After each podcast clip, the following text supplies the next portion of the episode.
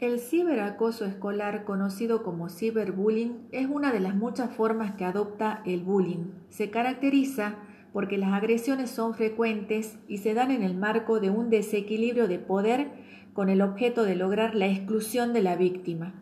Los medios electrónicos de los que se vale el ciberbullying son el correo electrónico, la mensajería instantánea, teléfonos móviles y las redes sociales.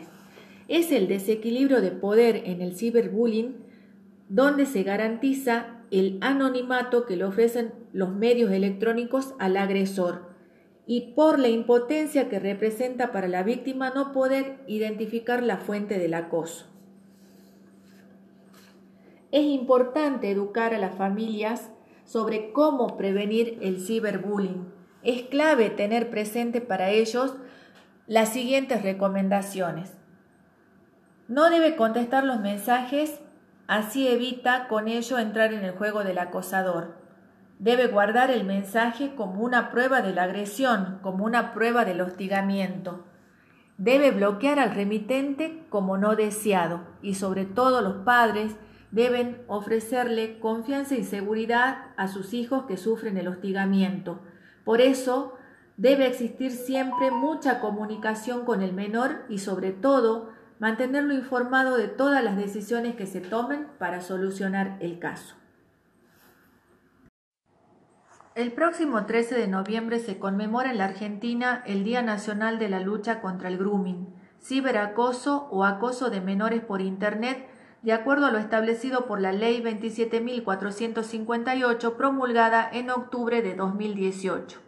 Esta fecha coincide con un nuevo aniversario de la Ley 26.904 sancionada en 2013, donde se incorporó al Código Penal la figura de grooming y se establece la pena con prisión de seis meses a cuatro años al que por medio de comunicaciones electrónicas, telecomunicaciones o cualquier otra tecnología de transmisión de datos conectare a una persona menor de edad con el propósito de cometer cualquier delito contra la integridad sexual de la misma.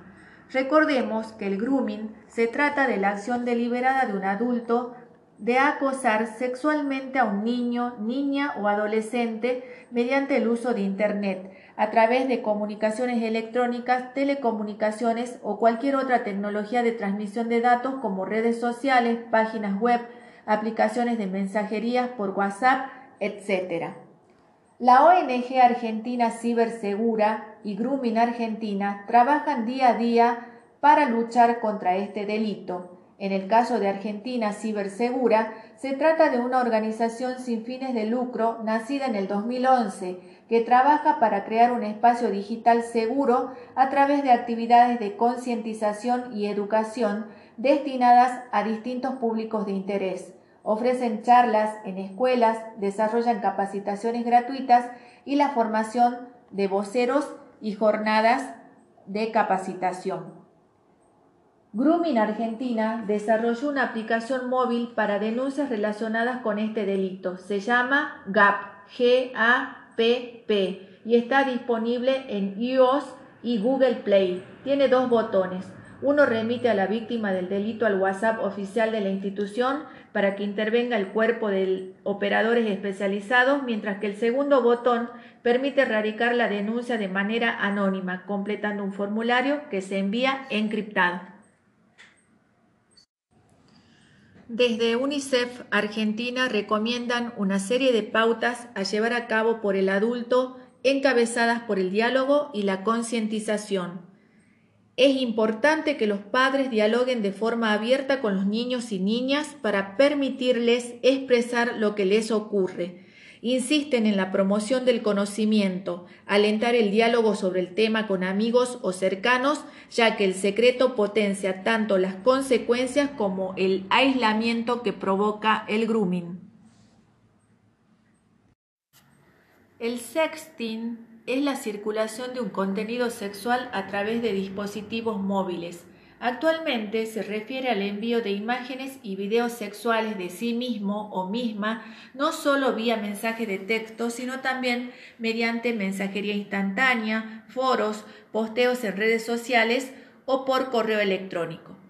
Estas imágenes de contenido sexual se envían a uno o varios contactos que a su vez pueden reenviarlas y comenzar la circulación web conocida como viralización, en comparación con lo rápido y fácil que se propaga un virus.